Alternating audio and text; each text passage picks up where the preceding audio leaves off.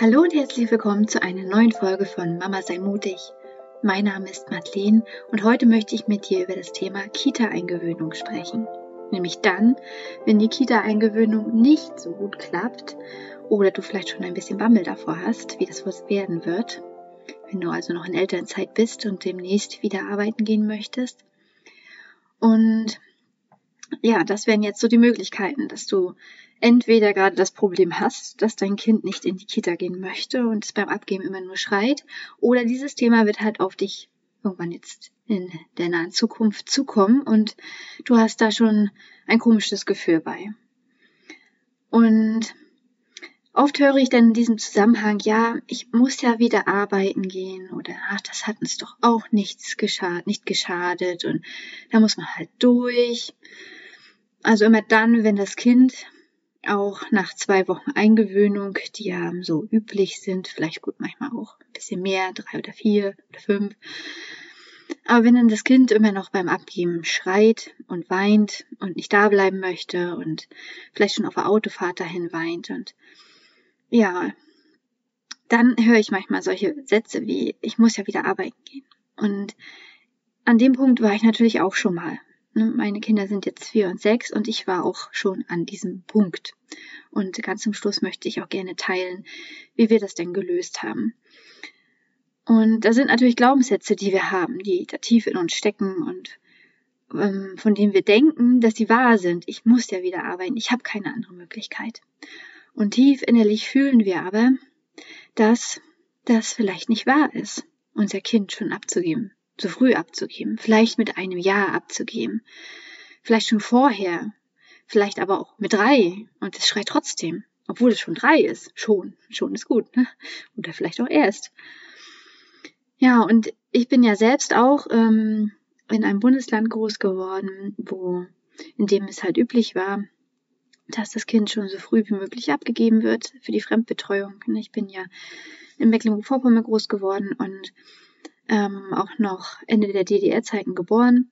Und bei uns war es auch schon üblich, noch ähm, kurz bevor ich geboren bin, war es üblich für die Mütter, ihre Kinder mit acht Wochen abzugeben. Schon nach acht Wochen, stellt euch das mal vor. Und dann ähm, war es nachher auch üblich, mit einem Jahr die Kinder abzugeben. Und ich weiß nicht, ob es in anderen Bundesländern ähm, anders ist, aber ich habe das Gefühl, hier steckt halt auch noch so die Mentalität, größtenteils nicht für alle, aber es ist halt so üblich, dass die Kinder mit einem Jahr oder auch vielleicht ein bisschen mehr als ein Jahr in die, in die Krippe dann gegeben werden. Und ähm, ja, also das ist mein ganz persönlicher Eindruck, dass der überwiegende Teil der Bevölkerung das für ganz normal hält, das Kind mit einem Jahr in die Fremdbetreuung zu geben. Und ähm, mein Gedanke dahinter ist immer, naja, das ist gut vielleicht für die Mut, äh, ähm, für die Wirtschaft. Für die Wirtschaft ist das gut, wenn die Mutter zurückkommt, so schnell wie möglich ins Arbeitsleben. Aber das ist nicht gut für die Familie, für das Kind und für die Mutter. Die Mutter fühlt ja auch oft, dass das nicht sein kann oder dass es schmerzt, das Kind zu früh abzugeben und dennoch, wenn es schreit.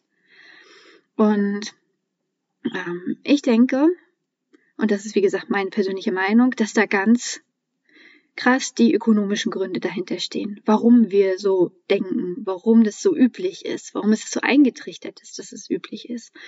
Von wegen Frühförderung und so weiter und so fort. Aber in dem, in diesem jungen Alter braucht das Kind noch keine Frühförderung. Das möchte bei der Mama sein. Und da finde ich es ganz wichtig, einmal zu schauen, ja, wie ist denn der Entwicklungsstand des Kindes mit einem Jahr oder mit zwei Jahren. Ne? Und das, das hatte noch gar kein Verständnis dafür, warum es jetzt von der, von der Mutter getrennt sein soll. Ne, in, in den Naturvölkern, wo man das bis heute noch so beobachten kann, da leben die Kinder bis drei Jahren bei der Mama oder bei anderen engen Verwandten, die ähm, vielleicht noch in Clans alle oder in Gruppen zusammenleben. Und ähm, ja, da, da ist das Kind halt bei den Verwandten und bei der Mama vorwiegend. Das, das braucht da nicht großartig die anderen Kinder, äh, um, um sich zu beschäftigen, bis ungefähr zum Alter von drei Jahren. Und dann, dann geht es in die Horde, in die Kinderhorde. Na, dann, dann ziehen sie los zusammen und entdecken die Welt.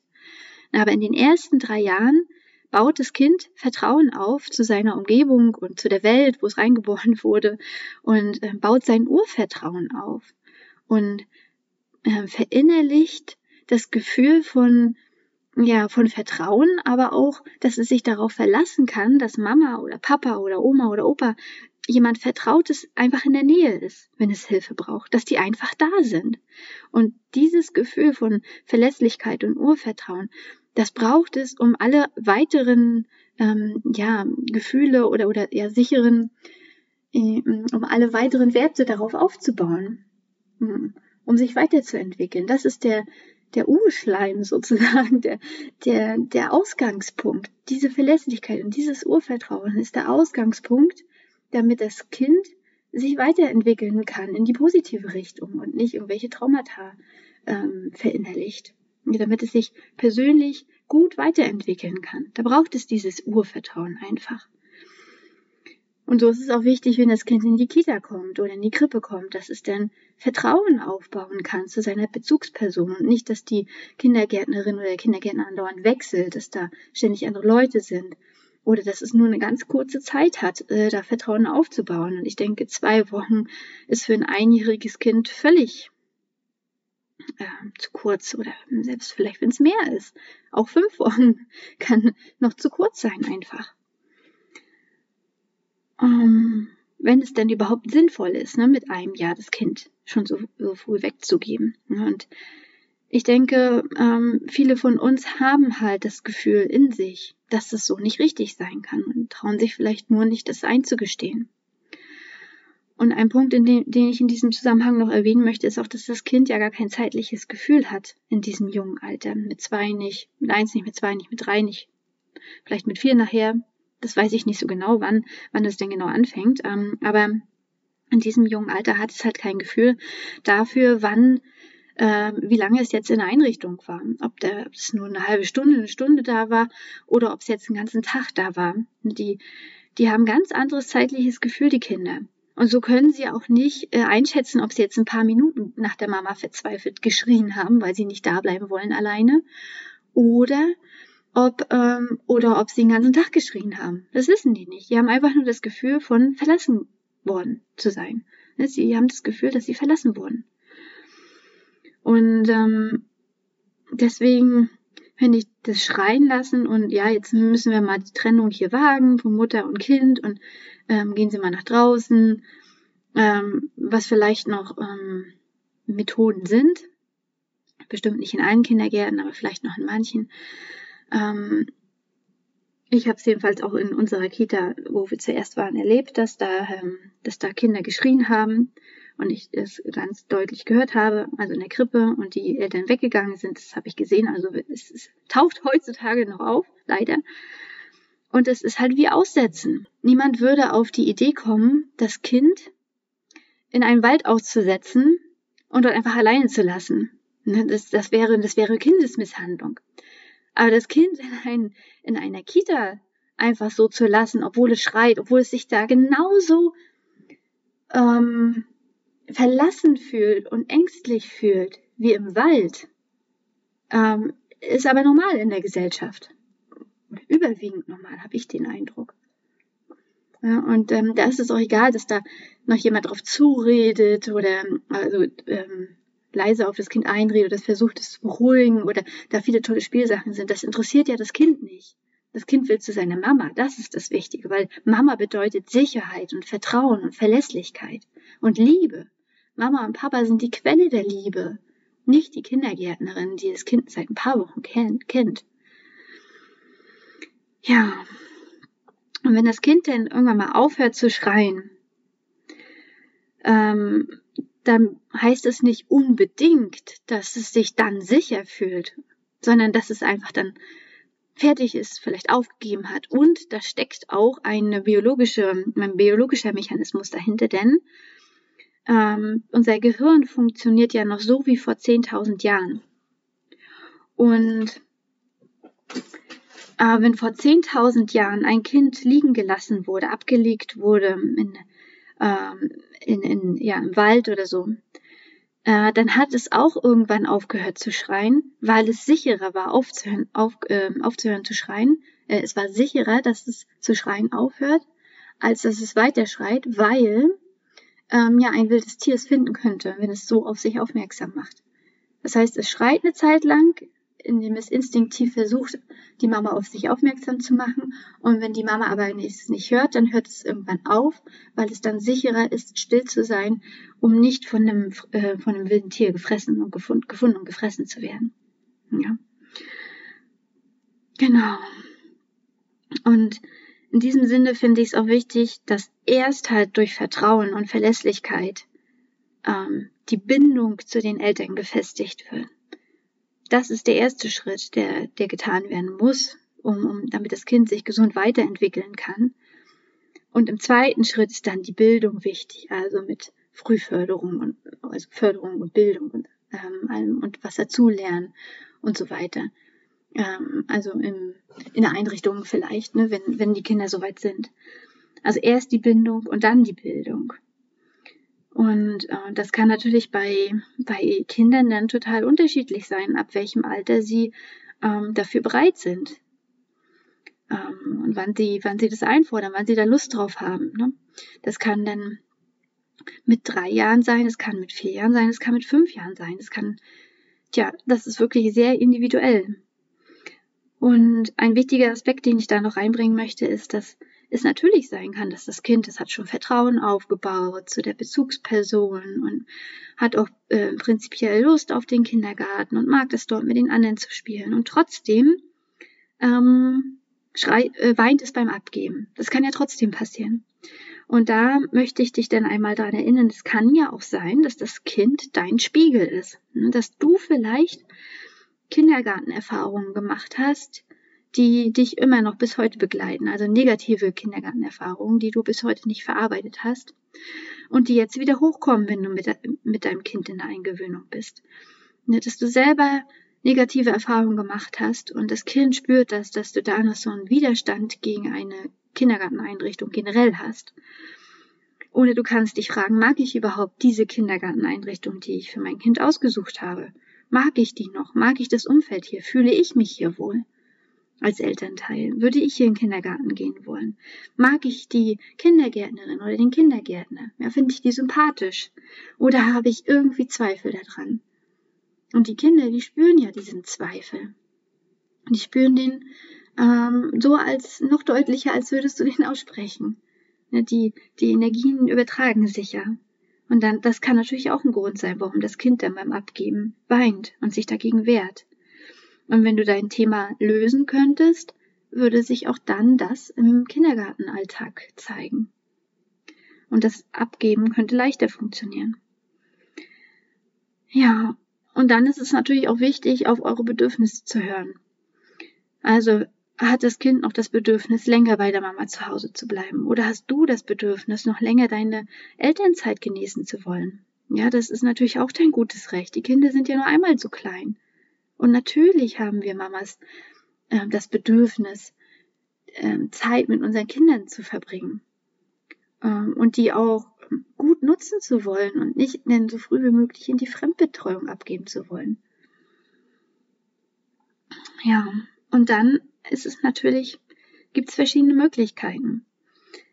Erst einmal ist es ja wichtig, dir den Gedanken überhaupt zu erlauben, dass es so vielleicht nicht richtig ist. Also dir den Gedanken zu erlauben, dass der Weg, den du jetzt geplant hattest mit Eingewöhnung und dein Arbeiten gehen, dass der vielleicht nicht so umgesetzt werden kann und dass du es nicht so fühlst, dass es nicht deiner Wahrheit entspricht, das jetzt so, wie du es geplant hattest, umzusetzen.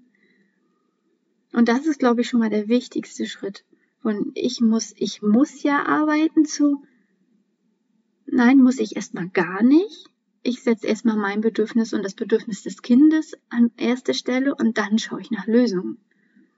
Dann lasse ich mich darauf ein, andere Lösungen zu suchen und zu finden. Und da gibt es natürlich dann auch mehrere Möglichkeiten, dass du die Eingewöhnung noch verlängerst. Viele Kitas sind ja auch offen für, ne?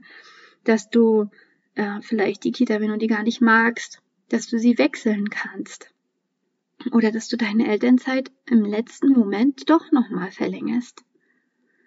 Oder dass du dich mit äh, anderen Eltern zusammenschließt und ihr eine Art Coworking Space macht, also dass ihr euch zusammenschließt zum Arbeiten und Kinder betreuen. Also wie so eine kleine Gemeinschaft oder so ein Clan, äh, wo gegenseitig auf die Kinder aufgepasst wird, wo ihr gegenseitig auf die Kinder aufpasst und aber auch die Möglichkeit habt zu arbeiten.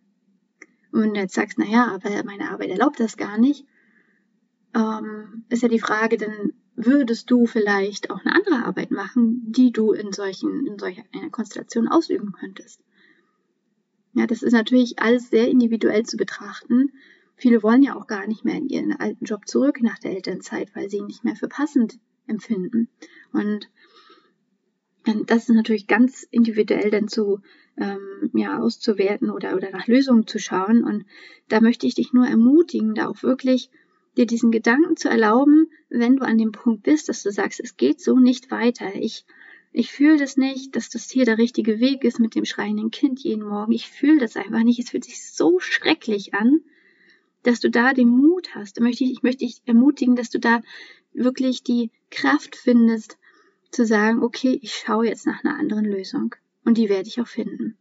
Dass du da in die Gewissheit kommst, dass du, ja, dass du die Lösung finden wirst und dass sich die zeigen wird.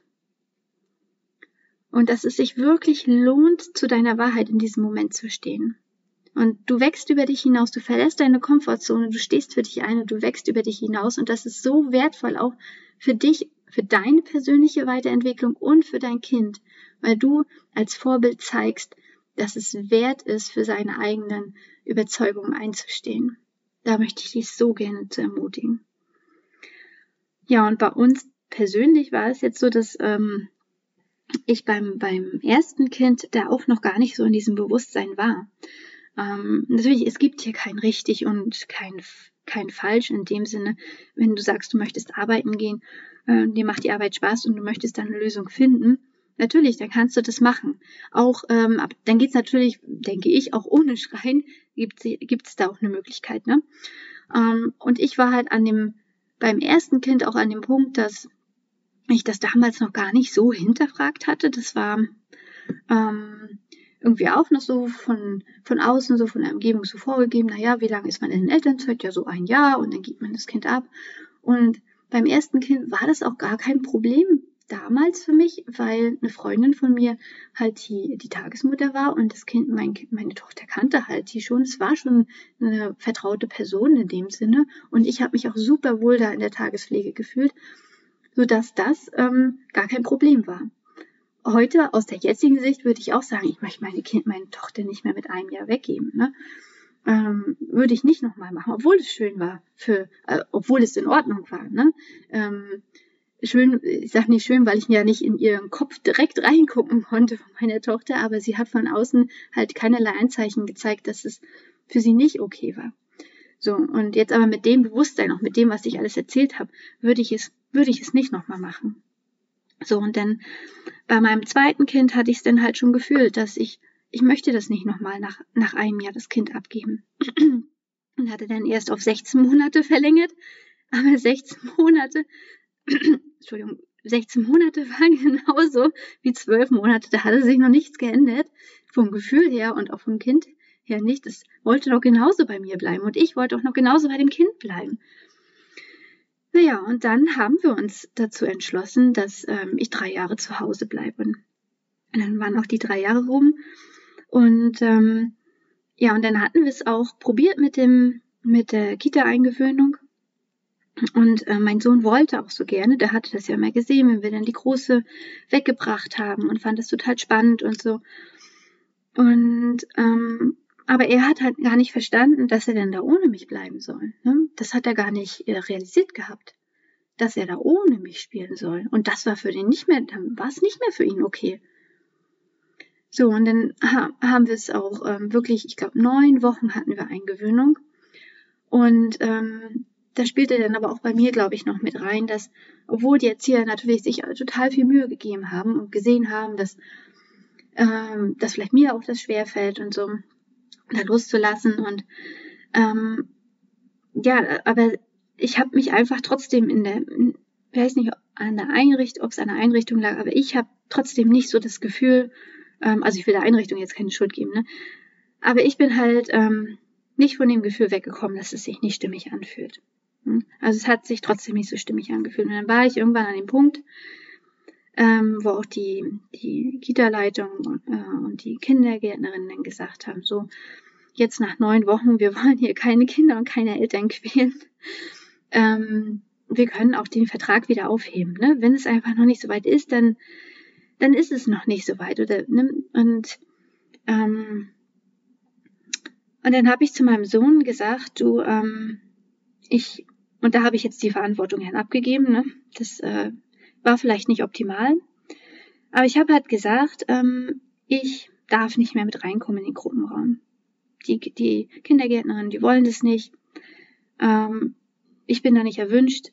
Ich, also ich weiß nicht, ob ich so formuliert habe, ne, aber ich bin da nicht, ich, ich darf nicht mehr mit reinkommen. Und wir haben jetzt die Möglichkeit, dass wir dann sagen, du bleibst weiter zu Hause oder du, ähm, du gehst dann halt ohne mich rein. Und ich habe gedacht, dann sagte er, er bleibt weiter zu Hause und hatte mich schon darauf eingestellt, dass wir dann die Kita-Eingewöhnung abbrechen. Und das wäre auch in dem Sinne nicht so wild gewesen, weil es sowieso nur für ein paar Monate gewesen wäre, weil wir dann auch auf Reisen gehen wollten, was wir dann ja auch getan haben. Äh, und dann sagte er aber überraschenderweise, okay, dann gehe ich ohne dich rein. Und habe ich gedacht, was jetzt, wie jetzt? Hä? Ja, und dann ist er auch ohne mich reingegangen. Und klar, ich habe ich hab in dem Moment die Verantwortung abgegeben, weil ich ja sozusagen den, äh, den Leuten dort in der Kita ja so ein bisschen den schwarzen Peter zugeschoben habe. Ne? Das war dann eigentlich nicht in Ordnung. Aber ich wusste mir in dem Moment echt nicht mehr zu helfen und ähm, habe dann das so formuliert und dann sagte er tatsächlich, er geht da hin. Und das hat er dann auch gemacht. Aber trotzdem ähm, waren, war dann auch froh, als dann die Zeit rum war und wir dann auf Reisen gegangen sind. Also ich habe generell trotzdem den Eindruck gehabt, dass es äh, zu früh war mit drei. Und jetzt mit vier, jetzt sind wir von den Reisen zurück. Und ähm, durch die Maßnahmen bedingt ja auch nicht so lange, sind wir auch nicht so lange gereist, sondern nur 20 Wochen, aber immerhin. Und jetzt sind sie in der neuen Kita und da habe ich mich von Anfang an so pudelwohl gefühlt. Also ich als Mama, ne, und die Kinder auch. Und auch, also wir als Familie haben uns da so pudelwohl gefühlt. Und sie waren jetzt, sind ja jetzt mit vier und sechs, also sie sind erst seit einem Monat, mit, mit vier und sechs sind sie nochmal so viel weiter als mit drei oder mit zwei, ne? So, sie sind von, von der Entwicklung her so viel weiter, dass die da ohne Probleme hingehen.